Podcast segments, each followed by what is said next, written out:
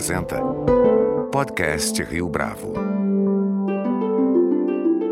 Este é o podcast Rio Bravo, eu sou Fábio Cardoso. A violência na América Latina é um dos desafios mais importantes que as lideranças políticas da região precisam enfrentar. De acordo com David Lunow, responsável pela cobertura especial publicada em 2018 no Wall Street Journal sobre o tema, a questão da violência assusta não apenas pelos números, mas porque também afeta o desempenho dos países em desenvolvimento. E as consequências da violência podem ser vistas na fragilidade das instituições, culminando até mesmo na situação precária da Venezuela neste momento. Para falar a respeito da escalada da violência na América Latina, nosso convidado de hoje no podcast Rio Bravo é o jornalista David Lunow, repórter do Wall Street Journal. A entrevista a seguir está em inglês. Thank you very much for joining us here today. It's a pleasure to be here. When you first we first talk, you said to me that violence as a subject is very important to you. What did you know before covering this topic and what you've learned as long as you were writing about it? Well, I got interested in the topic because I have been covering Latin America for the past uh, 30 years, uh, mostly 28 of the 30 years I've been a reporter, I've been in Latin America. I started getting interested in it because in Mexico we began to see a lot of violence related to the rise of powerful drug trafficking organizations. And the more that this spread, the more it became a big challenge to the Mexican government. And I grew very frustrated over the years because the Mexican government seemed incapable of not only tackling the challenge, but of even understanding the nature of the challenge and how one goes about finding a solution. So, uh, around about 2014, I saw some numbers from the UN Office on Drugs and Crime about global homicides. And I was shocked that Latin America was by far the most violent region in the world. I think, like a lot of people, I assumed that Africa was probably the most violent region. Um, I think people do that somewhat out of very subtle racism. I think they think, gee, Africa is a place with a lot of black people, it's very poor, it must be the most violent. Or they see on their newscast that there's political violence in the Middle East and they hmm. think, oh, Islamic societies must be very violent. But it's very interesting to look at the data because when you look at the data, a few things become clear. First of all, Latin America is by far the most violent region in the world. When you look at Islamic societies, they are, for instance, surprisingly peaceful. Indonesia, which is the world's most populated Muslim country, has a murder rate of one per 100,000. That compares to about 33 in Brazil, and it compares to five and a half in the United States. So they have European, Western European style level murder rates, and it's a developing, poor Muslim country.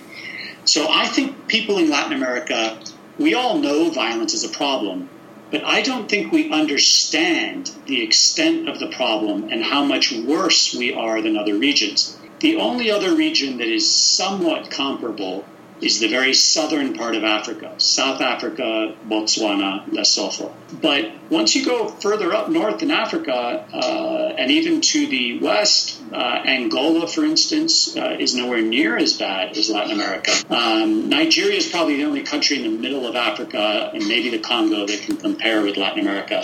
But for example, Kenya has a murder rate of eight or nine per 100,000, so far lower.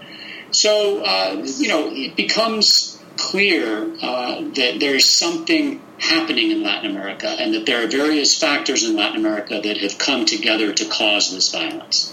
And why do you believe that there is such violence in Latin America? I think it's a perfect storm for violence. Um, I think uh, Latin America has very strong uh, criminal organizations that make a lot of money um, from the illegal drugs trade. Um, Latin America has the uh, as I wrote in one of the stories, has the geographical misfortune of being the only place in the world where the coca plant can grow. So all cocaine in the world comes from the Andean region. And it's a very uh, profitable drug um, in terms of the profit you get per the cost, it's probably the most profitable drug in the world. So tens of billions of dollars come from users in Europe and the United States into Latin America, and they empower these criminal organizations. On the other hand, you have very weak states and very weak institutions that are set up to take them on. I think the weakness of Latin America's institutions, this is really the subject of a book, but the weakness of Latin America's institutions, I think, comes from the colonial period. Portugal and Spain essentially viewing the colonies as a business opportunity and not necessarily as a place to develop. So they developed rules where justice was arbitrary. Justice was uh, in the hands of the few elites and the privileged and the powerful uh, to use as they want. A similar thing happened in the U.S. South, but it didn't happen in the U.S. North uh, because conditions, economic conditions, were very different. Fortunately, in the U.S. North, uh, growing wheat was not the type of commodity that lent itself to being planted on a great scale. But cotton in the South was, sugar in Brazil was, coffee in Brazil was, mining is, and they're very capital intensive industries. So they needed large scale uh, projects with cheap labor. In the case of the United States South and Brazil, they didn't have indigenous labor to exploit, so they imported slaves. But those economic relations created a disincentive to create strong institutions that were fair for everybody. If you owned a plantation in the south of the United States, you wanted control over your black slaves. So you set up institutions uh, that would help you instead of being fair for everybody. And I think much the same thing happened across Latin America. So nowadays, you know, uh, a good example may be Mexico. When Mexico begins to democratize, in the past, you had very powerful politicians that could control the judicial system and even had pacts, uh, agreements with organized crime. You, drug trafficking organization, were allowed to run your business in my state, but in exchange, you uh, reinvest some of your profits in the state. You don't sell drugs here. You don't sell it to children if you're going to kill people, do it out in the countryside where people don't see it, and you know, give some money to my campaign, and I'll leave you alone. And so, if you have impunity pacts like that, you don't professionalize your police forces or your judicial system to go after them because you wouldn't want the police to arrest the guy that you have a pact with. So justice becomes weak and selective. Once Mexico becomes a democracy in the year 2000 and there is an alternance in power, uh, those pacts are broken. So the drug trafficking organizations become much more powerful that they're confronting broken, weak institutions that are trying to tackle them. I would say another factor in Latin America broadly is a is a long legacy of family and domestic violence against women and children. The Latin machismo, uh, the cultural uh, precept that men are the breadwinners and that men are somehow have uh, superior or control over women, that women are men's property. I think this creates a lot of domestic violence that becomes intergenerational. Um, so, you know, there are a lot of factors very rapid urbanization, uh, great inequality, which I, I, think again comes from the colonial period, uh, legacies of the colonial period. So, you have a lot of these things sort of coming together in one place. Um, in Asia and in Africa, for instance, there's a lot of inequality, there's a lot of poverty, but you don't have, for instance, drug trafficking organizations that are as powerful. In Asia, you have states that are much stronger than the states in Latin America. Asia had strong states before they became democracies. In Latin America, countries became democracies before creating strong institutions. Um, so we see corruption as a much bigger problem. Singapore and Venezuela had similar murder rates in the 1950s. But Singapore then became an authoritarian state with Lee Kuan Yew, who ensured no corruption, very strong police forces, and very strong rule of law. And Venezuela became a messy democracy where uh, rule of law didn't apply, where there was a lot of corruption. And now we see Venezuela has a murder rate of, I don't know, about 70 per 100,000, and Singapore has a murder rate of 0.5 per 100,000. So, how politics is involved in, in, this high rate of violence in Latin America? There is a terrific uh, new book out on violence by uh, uh, a woman named Rachel Kleinfeld. Um, it's called A Savage Order, um, Un Orden Salvaje.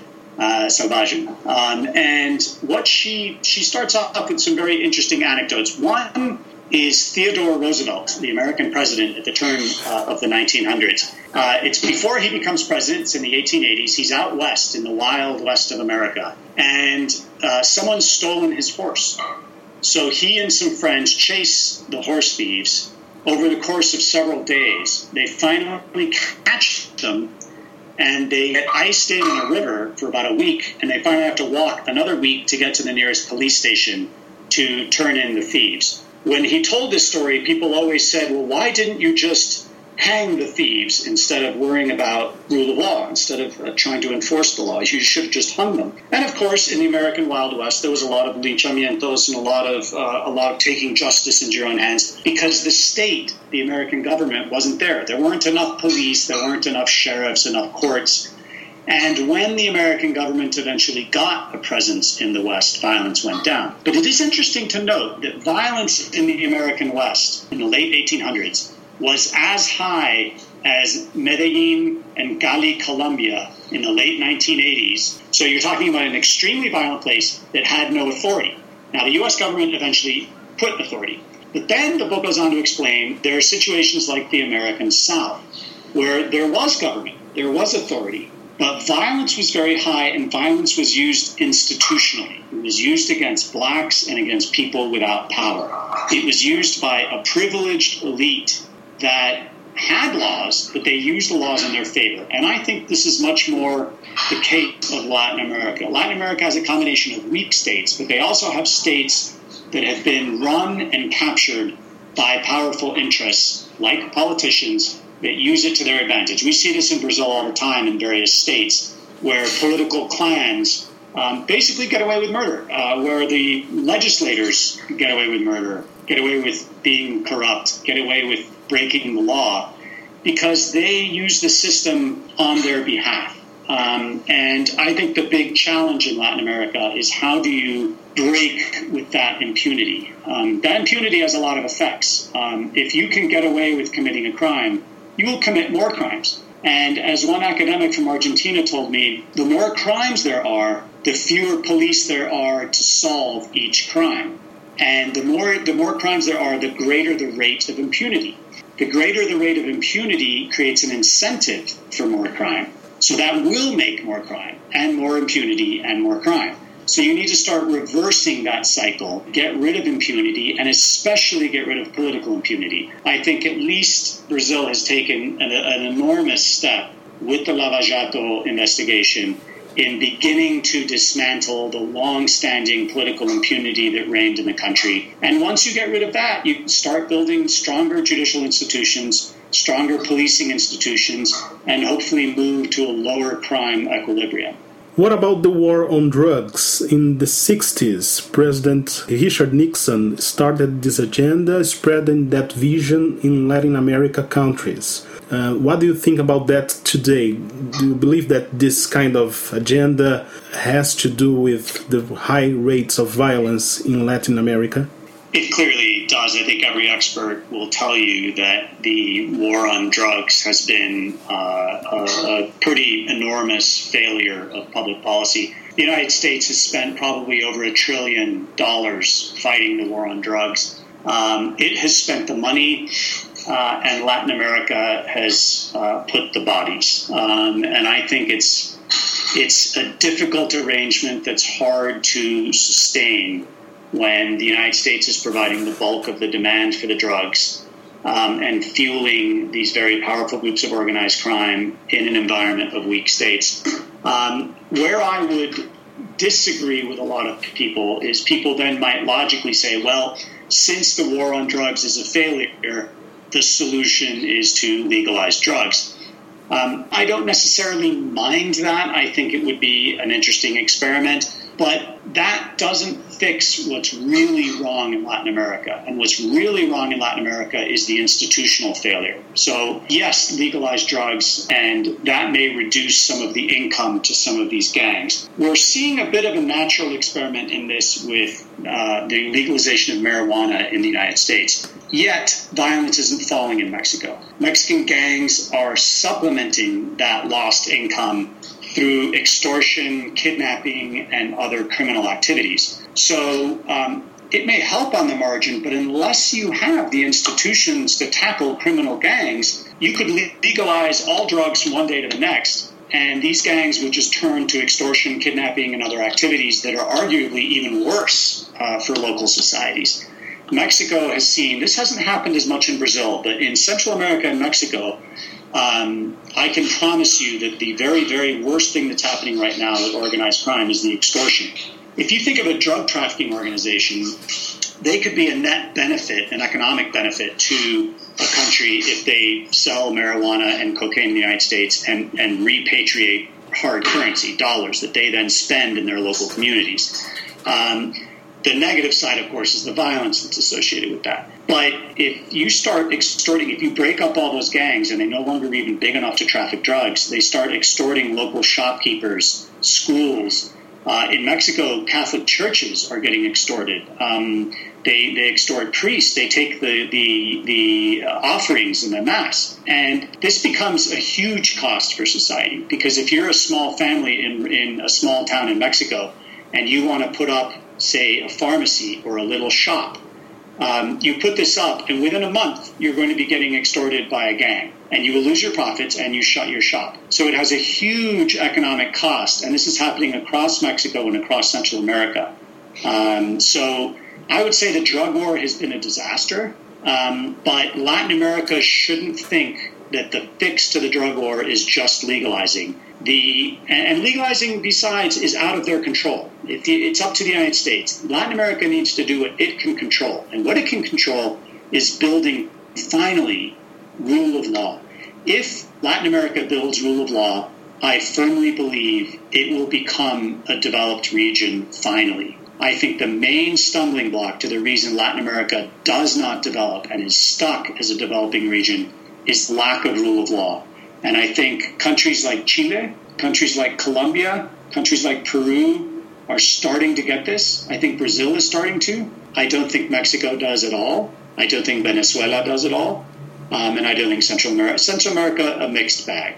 Um, but it is the great challenge. If you're a poor person growing up in Brazil, you have very little access to justice. And until that happens, you won't risk your capital, you won't work harder. It, it, it becomes an unequal, unfair society. So I, I truly believe it's the biggest challenge for the region. In your coverage, you mentioned a study by Vanderbilt University showing that the strongest factor in predicting whether someone emigrates from Honduras and El Salvador isn't age, gender, or economic situation, but whether they had been victimized by crime multiple times last year. What United States, for example, can do about it? Um, that's a great question, and um, it would seem to me that you know the United States has every right to secure its border and try to control flows of immigration. Um, I think it's a mistake, however, to focus all of your solution on, for instance, building a giant wall along the border. That's fine, build a wall, but the amount, the return you're going to get on your investment by spending money helping build institutions in Central America like decent police, decent judges and law enforcement institutions, anti corruption, transparency, things like this. That will ultimately lower immigration much more than a wall. And I, I think, you know, you see time and again countries that carry out effective police reform lower their murder rates. Um, we, we profiled uh, police reform in Ecuador that lowered the murder rate in Ecuador from 17 to 5, which is the American level. Um, in Cali, Colombia, they've, they've lowered the murder rate by half. Honduras has had, a, has had a police reform where the murder rate has gone from about 80 to 40. I think if you do good police reform, you can more or less have your murder rate in a relatively short period of time, then you need to continue going. You need, you know, better judicial reform. You need penitentiary reform. The jails across Latin America are run by the inmates in many, many cases. How can it be that you have jails in Brazil where the PCC uh, or Comando Vermelho are the ones dictating the day-to-day life of prisoners? That is that is desperately unfair and an illogical situation. You have jails in Venezuela where they have these pranes, They're, they're the leaders of the jail. They have more power than the warden. Same situation in Mexico. You have to create state control in these places, dismantle those criminal networks, and focus on rehabilitation that can actually get young people back out doing productive things and contributing to society. So, yes, I think it's a huge factor in immigration. Um, and I think the United States would be well advised to spend its money uh, smartly, invest in its neighborhood so that every all boats are lifted. Venezuela now faces one of its most difficult crises in recent years. Is it possible and fair to say that Maduro's presidency let violence escalate? I was told by an expert that if you had to design a policy to create violence, it would be very much like that designed under Chavismo. And under Chavismo, I mean from Hugo Chavez on. Um, the problem that we have in Latin America is that rather than fix things through institutions, we like to fix things through strong leaders. We are all waiting for the man on horseback that's going to ride in and save us. Whether it be Jair Bolsonaro in Brazil, whether it be Andres Manuel Lopez Obrador in Mexico, whether it be Hugo Chavez, Correa, Evo Morales, the Kirchners, you can go all the way back in history to the caudillos of the past, Getulio Vargas. These are men that promise that they have the answer, that they will right the wrongs of society. That is not the way forward. And if Latin America continues to make that mistake, it will not develop. It needs to understand that strong institutions, not men, are the way to fix society's problems. Because men are fallible. It may be that Jair Bolsonaro and Hugo Chavez have all the best intentions in the world, and it may be that they make a lot of good decisions and can help a lot of people. But what happens when they're gone? What happens to the next person, and the person after that, and the person after that? So if when Hugo Chavez arrived in Venezuela, he didn't care about building institutions. In fact, he set about tearing them down. PDVSA, when Chavez took power, was the best run state run oil company in the world. It had metrics that were very similar to Statoil in Norway, its peer in state private run company, and it was run very efficiently. Chavez set about politicizing it and deinstitutionalizing it. And what happens now? PDVSA is essentially a criminal organization that doesn't know how to drill for oil. Um, it's a disaster. And Chavez did the same thing with the police. He did the same thing with the army. Um, and so, and then he imported 1 million AK 47s into the country. Uh, he let his army and National Guard get in bed with drug traffickers, with Colombian guerrilla groups. This bombing in this terrible, terrible bombing in Bogota last week that killed 19 young men at a police academy was the work of the ELN, which is a communist guerrilla organization that operates with impunity in Venezuela under the protection of the Venezuelan military that cannot be. It is not fair on Colombia to allow that to happen. But Venezuela allows it to happen because their generals are corrupt and in league with these people.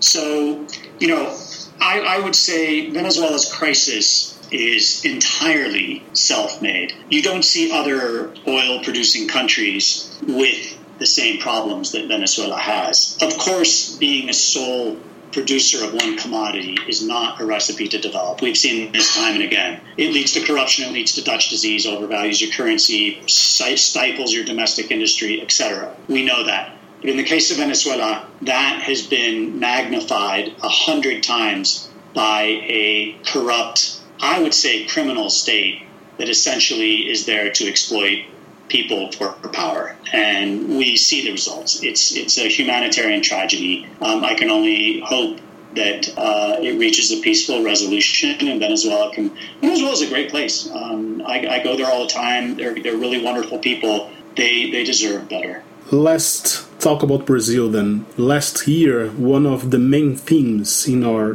general election was violence. So, what sort of strategies can Brazil develop in order to fight crime and this high rate of deaths? The basics. I think they need to double down on police reform. Sao Paulo had policing reform. Uh, police reform is not a, a, secret. There is a formula that works everywhere. It's uh, getting much better trained police, um, hiring uh, better educated police. Uh, don't hire police that only go through the seventh grade. Hire the ones that finish high school. Give them good training, pay them well, give them a professional career, uh, one with uh, uh, promotions based on merit, uh, have a good pension system. I once saw a police program in Torreon, Coahuila, in Mexico. They fired the entire police force and started over. And for every new cop, they got a house. And if they were on the police force for 15 years without a single act of corruption, they could keep the house for free. But if they had any corruption, they lost the house. You can imagine their wives were pretty good about making sure that they weren't going to be corrupt. Then their children all went to private schools. Half, a third of the, of the tuition was paid for by the private school, a third was paid for by local business community, and a third was paid for by the government if every policeman's children are in private schools, you're going to be darn sure they're going to want to be clean because if they get caught, uh, then their kids lose their private schooling and they lose their home. So the incentives are suddenly much greater to become clean. You follow that up with very regular testing, lie detector tests, home interviews, sociological tests, psychological profiles, and robust internal affairs. Um, we all watch these American TV programs where you have the internal affairs, the, the police of the police. You need strong guys inside these organizations that keep an eye on their peers and have routine operations that bust the bad guys. Every police organization in the world has rotten apples. You need to get them out and show that they are punished so that the others won't do the same thing. I think if Brazil focused on their police and then continued with judicial reforms, I think their, their judicial system is still you know, it takes an average of seven to ten years to adjudicate a murder. It needs to, you get what you pay for. Uh, Brazil already has high taxation, but what does it get for its high taxation? It gets a lot of bureaucrats and a lot of salaries and high pensions, but it doesn't get good roads. It doesn't get uh, an effective judicial system. So it's uh, uh they need to invest in those things. I think the easy answer, honestly, is throwing the army on the street. But as we've seen in Mexico, the Mexican army's been on the street for 12 years and violence has only gone up. The army is not trained to solve crimes, the army is trained to kill. So, yeah, if you're going to take on drug gangs with bazookas and, and, and M16s and AK 47s, the army has a role. But ultimately, crime is going to be stopped by good institutions and by prevention. Um, so much of violence so many criminals were suffered from violence in the home. Um, and if you can, st- there are a lot of successful programs. We just published a story today about a nonprofit organization in Mexico called Juconi, Junto con los Niños. And what Juconi does is they work with street kids. They realize that every single street kid in Mexico, every single one without exception, is there because they suffered violence in the home. Now, you can approach that one of two ways. You can take that kid and put him in a shelter and give him therapy and try to get him a job. Or you can go back to the family and try to win the family's trust to offer therapy for the entire family. And that's what Juconi does. It takes a long time, it's very labor intensive, but if you can resolve the intergenerational family violence, they their success rate with their kids is far, far higher than just putting them in a shelter. If you can reintegrate them into their family, they end up going to college, they end up getting jobs, they end up paying taxes, and they end up staying off the street and away from a life of crime because you've finally broken that cycle of violence. They were beat by their parents, who, when they were children, were beat by their parents, and on and on and on. And I think there's a lot of this in these cities and in these marginalized areas. In the favelas of Brazil, this is what happens in these places. You need organizations that can go in and start to heal these places plus government projects that create what they what they've done in Medellin and Cali, public spaces that are safe, libraries, um, well lit playgrounds, places where people can feel safe. And the data shows that when you do things like this, crime falls. Um, policing, you, the use of data in policing in, in Ecuador uh, they use data to figure out where the crimes are happening and in Colombia, and they focus on those areas. In Colombia, they know that the most violent night of the year is Mother's Day. So they have the cops in the areas where people are drinking alcohol and to make sure that they, they, they diffuse those fights before they lead to deaths. Um, so there's a lot that, that Brazil can do my personal set, a lot of the experts say, you know, just throwing the army in there is not a long term solution. You need to, to work on, on the basics on a long term plan. David, thank you very much for this interview. It's a pleasure. I hope it was useful. Com produção visual de Natália Ota, este foi mais um podcast Rio Bravo, que agora também está disponível no Spotify. Você pode comentar essa entrevista no SoundCloud, no iTunes ou no Facebook da Rio Bravo.